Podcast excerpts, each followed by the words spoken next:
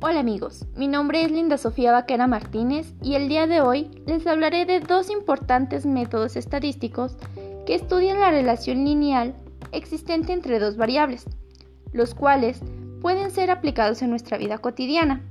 El primero de ellos es la regresión lineal. ¿Han escuchado hablar sobre ella?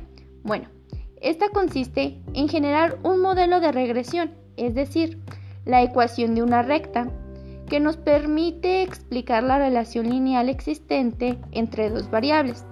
Una de ellas es la variable dependiente o respuesta, que normalmente conocemos como y, y la segunda es la variable predictora o independiente, conocida como x. Algunas de sus condiciones son linealidad, distribución normal de residuos, varianza de residuos constante, valores atípicos y de alta influencia, e independencia y autocorrelación.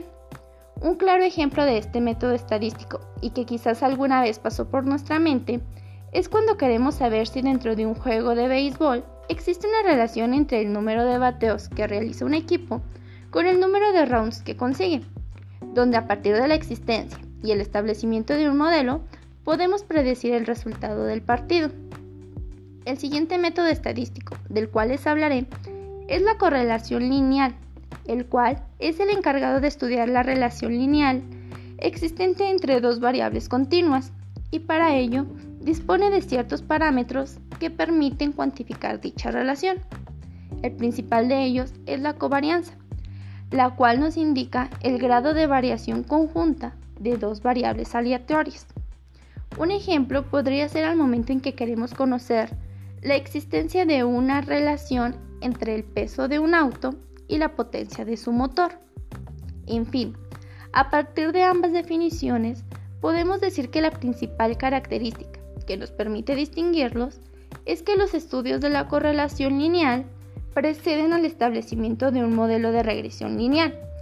Con ello me refiero a que primero debemos analizar si las variables están correlacionadas para después, en base a esta relación, poder generar un modelo de regresión que nos permita predecir los resultados. Es un gusto poder compartir con ustedes un poco más sobre el amplio y grandioso mundo de la estadística y sus métodos.